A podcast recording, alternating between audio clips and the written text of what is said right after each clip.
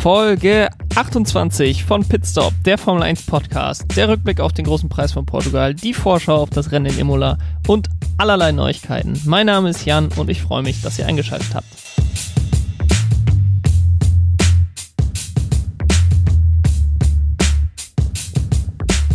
Ja, Folge 28 kommt mit einiger Verspätung. Ich hatte letzte Woche groß angekündigt, dass diese Folge bereits am Sonntag kommen sollte.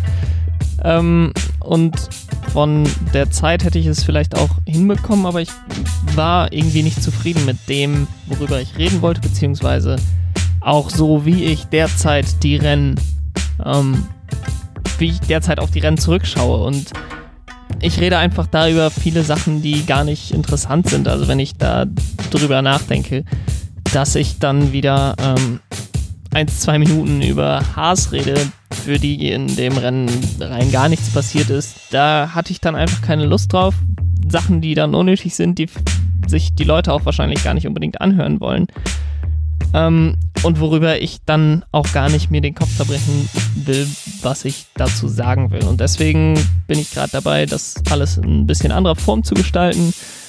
Das war jetzt für dieses Rennen nicht äh, unbedingt noch möglich, zeitlich. Ähm, und deswegen wird das ab dem nächsten Rennen dann so sein, ab dem Rennen in Imola. Und möchte deswegen jetzt über dieses Rennen, weil ja schon einige Tage vergangen sind und viel darüber geredet wurde, nur sehr kurz darauf zurückblicken und dann über die Neuigkeiten der Woche sprechen, wovon es hier einige gab. Und dann auf den großen Preis von Emilia Romagna zu sprechen kommen.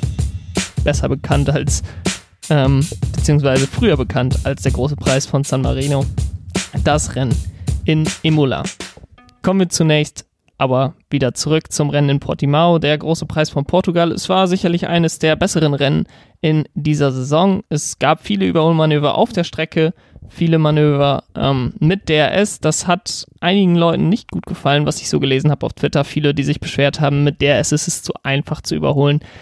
Und ich finde, da ist man manchmal einfach vielleicht, ja, ich frage mich, was die Leute sich vorstellen, wie ein wirklich gutes Formel-1-Rennen aussieht, ohne DRS, ohne irgendwelche äh, Überholmöglichkeiten, beziehungsweise zusätzliche Überholmöglichkeiten. Denn es wird sich auch sehr oft darüber beschwert, über das Rennen in Monaco beispielsweise, über das Rennen in Singapur, wo Überholmöglichkeiten nur sehr, sehr gering sind, auch mit DRS. Und Portimao war eine Strecke, wo ich glaube, dass auch da ohne DRS nicht wirklich die Chance gewesen wäre, oft zu überholen, beziehungsweise es deutlich, deutlich schwerer gewesen wäre und das Rennen so sehr langweilig hätte werden können. Ähm, man hatte, wie gesagt, sehr viele Überholmanöver dadurch. Vielleicht etwas inflationär viele Überholmanöver. Es war klar, dass wenn ein schnelleres Auto hinter einem langsameren Auto war, okay, auf der Startzielgeraden ähm, wird es wahrscheinlich vorbeigehen.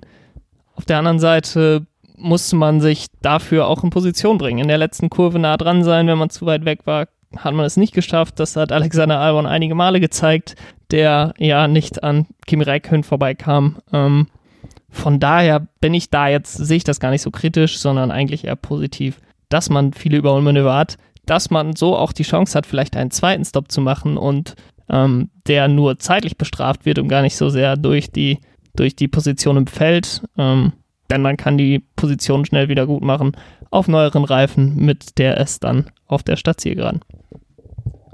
Aber sei es drum, Hamilton gewinnt vor Valtteri Bottas und Max Verstappen, das sind wir ja schon gewohnt, auf Platz 4 landete Charles Leclerc vor Pierre Gasly und Carlos Sainz. Das die Reifen waren in Portugal entgegen meiner Erwartungen, entgegen der Erwartung vieler, ähm, sehr gut, hatten ein sehr gutes Durchhaltevermögen, ähm, haben sich bei dem neuen Streckenbelag, den es dort gab, der ja dieses Jahr erst aufgetragen wurde, zum Teil sehr komisch verhalten. Also die weichen Reifen haben nach ungefähr zehn Runden bereits einen ziemlichen Abfall gehabt, äh, ziemlich an Grip verloren. Die Mediums haben dann auch nach 15, 20 Runden so das erste Mal so, so ein Tal gehabt, beziehungsweise das erste Mal, dass sie dann richtig abgefallen sind.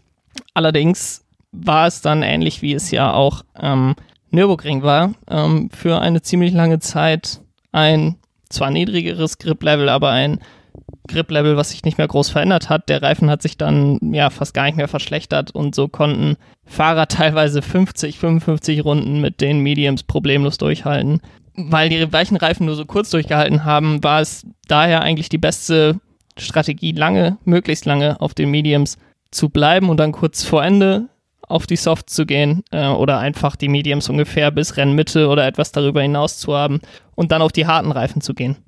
Ähm, die weichen Reifen beim Start jedoch hatten das den Vorteil, dass sie sehr, sehr gut funktioniert haben, sich sehr gut aufgewärmt haben in der Einführungsrunde, auf jeden Fall im Vergleich zu den Medium-Reifen, ähm, wodurch Bottas und Hamilton, die beide auf den Mediums gestartet sind, hinter Carlos Sainz zurückfielen. Äh, Carlos Sainz auf den Softs gestartet von Platz 7, ist er da an allen vorbeigezogen und war plötzlich in der in der Führung. Ähm, man konnte es kaum glauben. Er fuhr auch dann Runde 2, Runde 3, er fuhr sich sogar einen kleinen Vorsprung hinaus. Dann allerdings kamen auch die Mediums in ihre ja, optimale Arbeitstemperatur und sind da vorgefahren, sind äh, dann deutlich schneller gewesen, die Mercedes, als äh, Sainz im McLaren. Und äh, ja, in Runde 7 war der ganze Spaß dann wieder vorbei und Bottas und Hamilton konnten vorne wegziehen.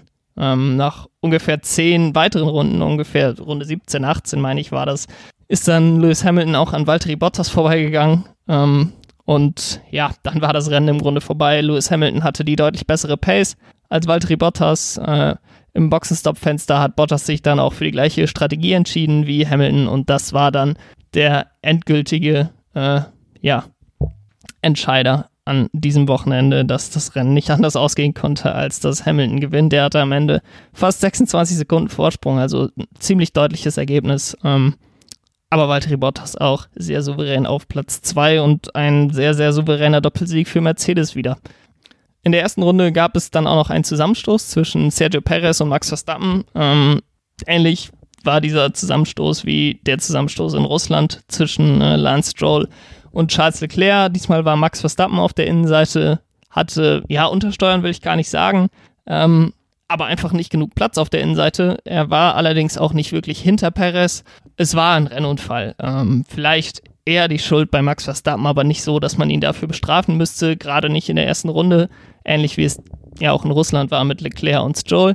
Ähm, Perez musste allerdings reinkommen, er hatte Schaden am Flügel, äh, hat sich einen neuen Frontflügel geholt, war dann ganz zurückgefallen bis auf den letzten Platz, ähm, aber hat sich dann Medium-Reifen geholt, mit denen er fast bis zum Ende durchgefahren ist. Also hat sich dann ganz am Ende nochmal neue Reifen geholt und landete dann am Ende des Rennens auf Platz 7, hat also noch einiges rausgeholt aus so einem katastrophalen Start. Schlechter lief es für seinen Teamkollegen, das sei an dieser Stelle auch noch erwähnt. Der hat nämlich versucht, Landon Norris zu überholen im Laufe des Rennens und äh, Lance Stroll, der bereits am Freitag einen Crash hatte mit Max Verstappen in Kurve 1, wollte in Kurve 1 unbedingt außen vorbei an Lando Norris. Das Problem war, dass Lando Norris überhaupt nicht die Außenseite aufgemacht hat. Also er ist da straight auf der Rennlinie geblieben, wollte die Kurve ganz normal nehmen und Stroll dann links sich neben ihn gesetzt auf dem Curb und dann einfach reingezogen in der Kurve.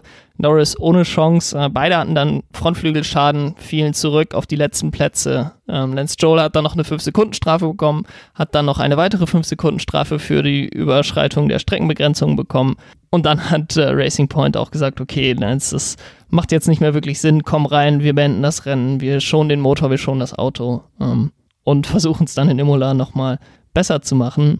Ähm, das war natürlich ziemlich enttäuschend für Racing Point, dass man beide Autos in Crashs verwickelt hatte. Perez hat, wie gesagt, noch das meiste draus gemacht. Ähm, aber insgesamt war die Pace eigentlich besser als das, was man abgeliefert hat.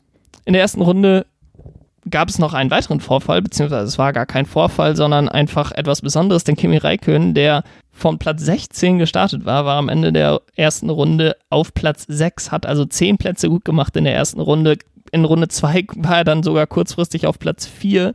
Ähm, das lag vor allem daran, dass er weiche Reifen hatte. Es fing so ein bisschen an zu fisseln und ich glaube, viele Fahrer hatten Angst, dass sie jetzt irgendwo durch eine Pfütze fahren oder dass die Reifen ähm, ja durch eine nasse Stelle auf dem Asphalt fahren und dann die Kontrolle verlieren, von der Strecke fliegen.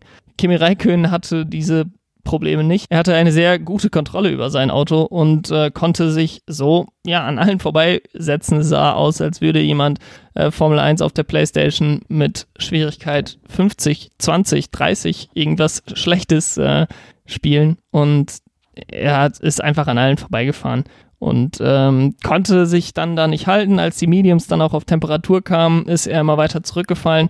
Am Ende des Tages aber Platz 11 ein durchaus gutes Ergebnis, ähm, was aber auch bedeutet, dass da nichts Zählbares bei rumgekommen ist. Abschließend vielleicht noch ähm, bleibt zu sagen, dass Sebastian Vettel Platz 10 geholt hat nach einem sehr, sehr enttäuschenden Qualifying, bei dem er auf Platz 15 rausgekommen ist. Ähm, hat sich dann verbessert auf Platz 10. Sicherlich nicht sein bestes Wochenende, hat sich im Rennen allerdings noch gefangen.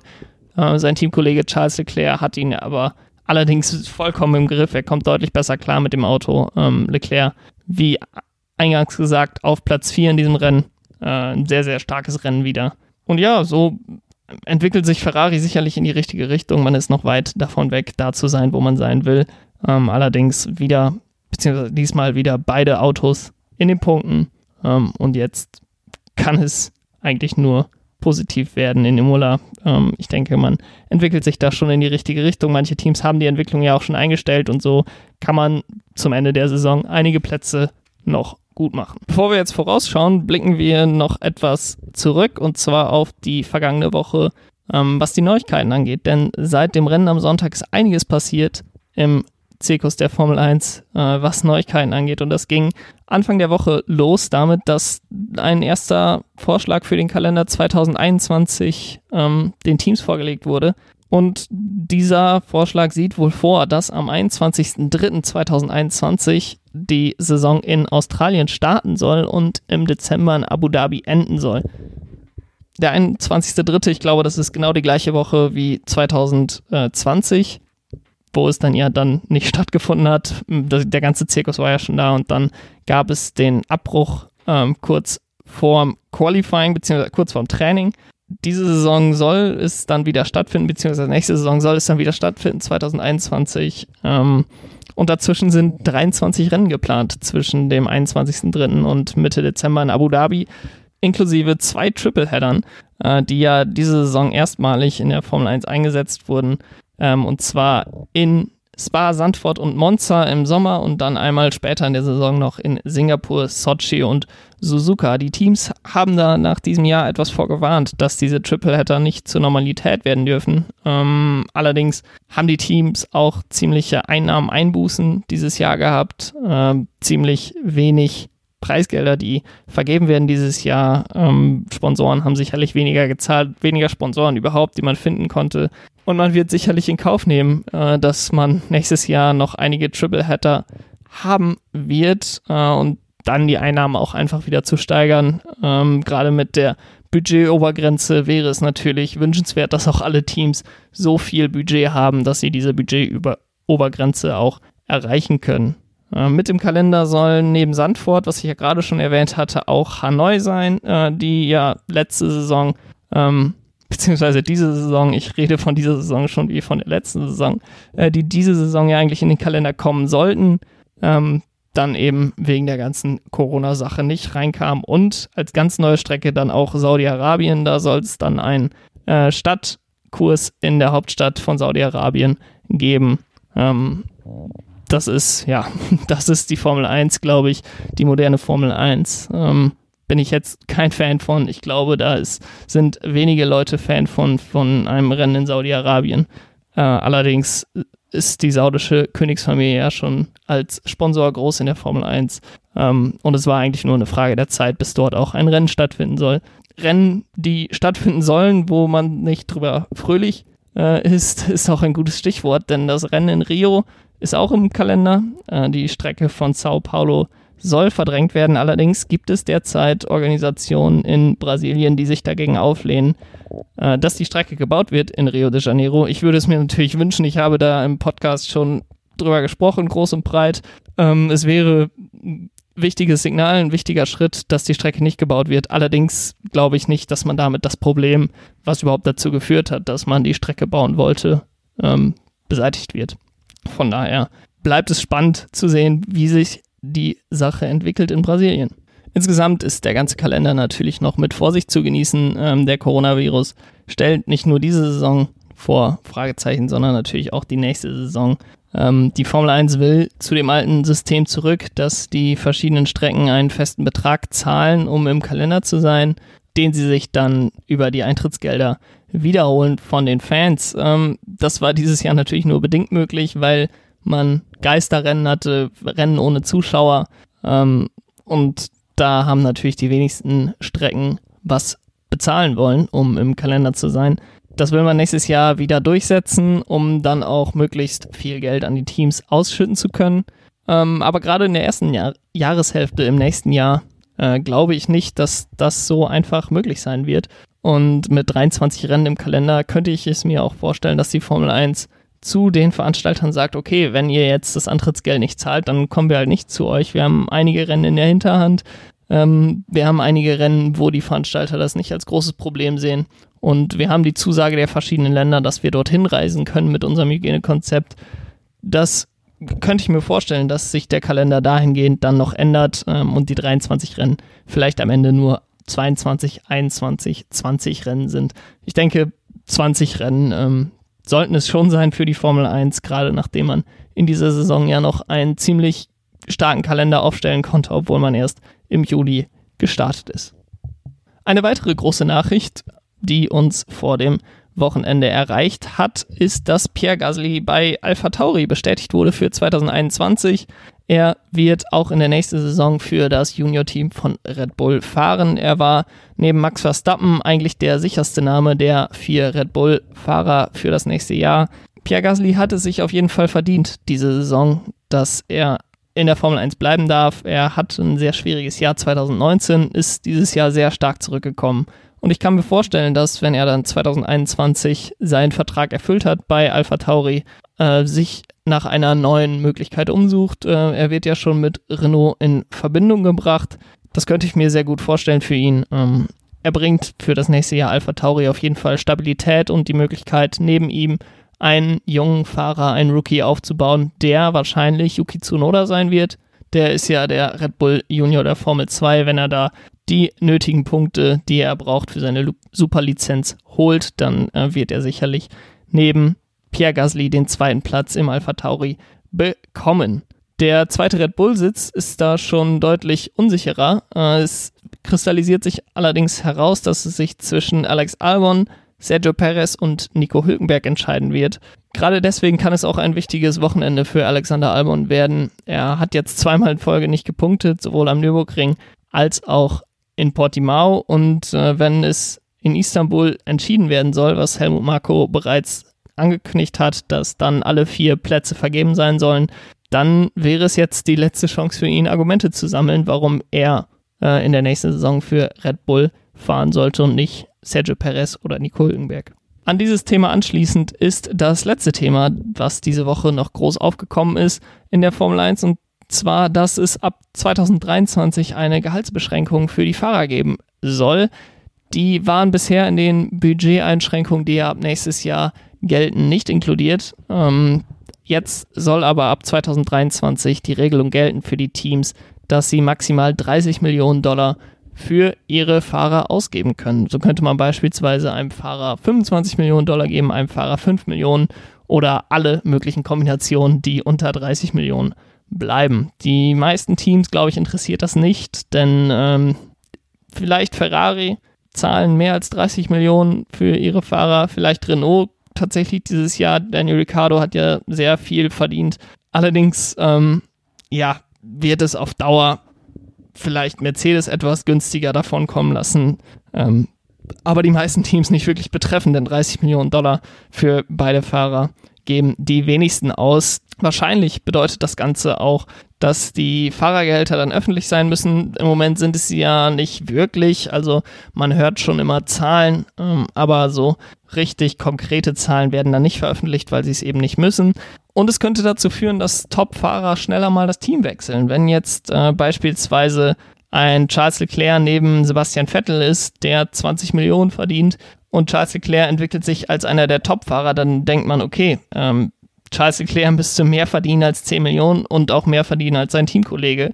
Wie kriegen wir das jetzt hin, dass wir unter den 30 Millionen bleiben und ähm, trotzdem beide Fahrer behalten? Es ist jetzt so oder so so gekommen bei Ferrari, dass Sebastian Vettel das Team gewechselt hat, aber in Zukunft könnte es dann häufiger vorkommen, dass ein Team nicht zwei Top-Fahrer anstellen kann, weil einfach das Budget dafür nicht ausreicht. Außerdem könnte es natürlich dazu kommen, dass der Unterschied zwischen den beiden Fahrern in einem Team größer wird. Beispielsweise, wenn man jetzt einem Max Verstappen mehr als 25 Millionen, vielleicht sogar 27, 28 Millionen im Jahr zahlt, dass dann der zweite Fahrer eben nicht so viel Budget für sich hat und äh, für relativ wenig angestellt wird.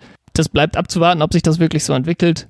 Insgesamt glaube ich allerdings, dass diese Änderung keinen großen Unterschied machen wird im ganzen Gefüge der Formel 1. Kommen wir jetzt noch zum großen Preis von Emilia Romagna. Das ist die Provinz rund um Imola. Ähm, dort findet jetzt das Rennen von Imola statt, was früher bekannt war als der große Preis von San Marino. Dort ist man bis 2006 gefahren. Es ist die Rückkehr an eine sehr traditionsreiche Strecke der Formel 1. 2006, wie gesagt, hat das letzte Rennen hier stattgefunden. Damals holte Michael Schumacher seinen 90. und vorletzten Sieg in der Formel 1. Es ist eine richtig klassische Formel 1 Strecke. Äh, es ist sehr schwer einzuschätzen, welches Team da jetzt stärker sein wird als an anderen Strecken. Äh, das hat uns auch Portugal gelehrt. Ich habe da gesagt, dass Renault wieder sehr stark sein wird weil es aus meiner Sicht einfach Sinn gemacht hat, weil Renault an verschiedenen Strecken dieses Jahr gut war und dann waren sie in Portugal eher die drittstärkste Mittelfeldkraft, also wirklich hinter McLaren und hinter Racing Point. Die Strecke ist eine Kombination aus schnellen Schikanen, mittellangen Geraden, wo man nicht wirklich Überholmöglichkeiten hat. Die Strecke ist auch ziemlich eng an den meisten Stellen. Die beste Möglichkeit zu überholen wird sicherlich die lange DRS-Zone auf der Start-Zielgeraden sein. Es gab dort eine Schikane, als man das letzte Mal noch hier war, 2006. Die wurde jetzt rausgenommen und so gibt es eine ziemlich lange Vollgasstrecke von der letzten Kurve bis Kurve 2, was dann der erste Bremspunkt der Runde ist. Das, wie gesagt, wirklich sehr schwer ist, dieses Rennen irgendwie vorherzusagen, irgendwelche Tipps abgeben zu können. Es wird sicherlich Mercedes gut sein, Max Verstappen wird sicherlich auch gut sein. Äh, allerdings ist das alles reine Spekulation, weil man noch nie auf dieser Strecke war, beziehungsweise nur Kimi Räikkönen von den Fahrern schon mal auf dieser Strecke ein Formel-1-Rennen gefahren ist. Ähm, stattdessen habe ich mir drei Fahrer rausgesucht, für die es wichtig wäre, ein gutes Rennen zu haben in Imola. Und da fange ich an mit Daniel Quert, der Russe, der hat keine guten Rennen gehabt jetzt in letzter Zeit. Und jetzt nach Gaslys Vertragsverlängerung wäre es für ihn schön, nochmal ein gutes Wochenende zu haben, um zu zeigen, vielleicht auch anderen Teams, hey, guckt her, hier ist dieser junge Franzose, der von allen gelobt wird, der eine lange Zukunft in der Formel 1 vor sich haben wird, aber ich kann ihn schlagen. Ich bin auch ein guter Fahrer und ich kann euer Team auch voranbringen. Also stellt mich ein. Ähm, vielleicht noch einmal die Möglichkeit für ihn, sich außerhalb der Red Bull-Teams anzubieten. Ich glaube nicht, dass er auf Dauer bei einem anderen Team äh, langfristig unterkommen wird. Allerdings muss er sich jetzt nochmal anbieten und sich einfach die Chance wahren, dass es die Möglichkeit für ihn nochmal gibt. Denn bei Red Bull wird er nicht ein drittes Mal eingestellt, das kann ich mir nicht vorstellen. Und ähm, ja, seine Zeit bei Alpha Tauri ist kurz vor dem Ende. Als zweiten Fahrer, für den Imola ein wichtiges Rennen sein wird, habe ich mir Lando Norris rausgepickt. Der war jetzt genauso wie Alexander Albon zweimal punktlos und hat komplett das Momentum, was er zu Beginn der Saison hatte, verspielt äh, bzw. verloren sein Podium in Österreich scheint schon so weit weg zu sein. Klar, der McLaren ist im Vergleich zu den Racing Point und den Renault auch nicht so schnell vorangeschritten in der Entwicklung. Ähm, allerdings hatte er auch Pech und ja, es läuft einfach nicht in dieser zweiten Saisonhälfte. Deswegen wäre es jetzt für ihn schön, einfach nochmal ein positives Erlebnis zu haben, um vielleicht da im Kampf um Platz 4 in der Fahrerwertung, auf dem er ja einige Zeit lag, nochmal eingreifen zu können. Er ist auf Platz 7 jetzt bereits abgerutscht. Alexander Albon ist direkt hinter ihm und er könnte da noch mehr Plätze verlieren. Äh, allerdings würde das seine Saison schlecht repräsentieren, denn er ist sehr gut gefahren ähm, und hatte jetzt die letzten Wochen einfach Pech Und mit einem guten Ergebnis in Imola würde er da wieder auf die richtige Spur kommen. Und als letzten Fahrer und für den das Wochenende sicherlich am wichtigsten wird, ich habe es gerade schon mal angesprochen, ist Alexander Albon. Seine ganze Karriere steht eigentlich auf der Kippe.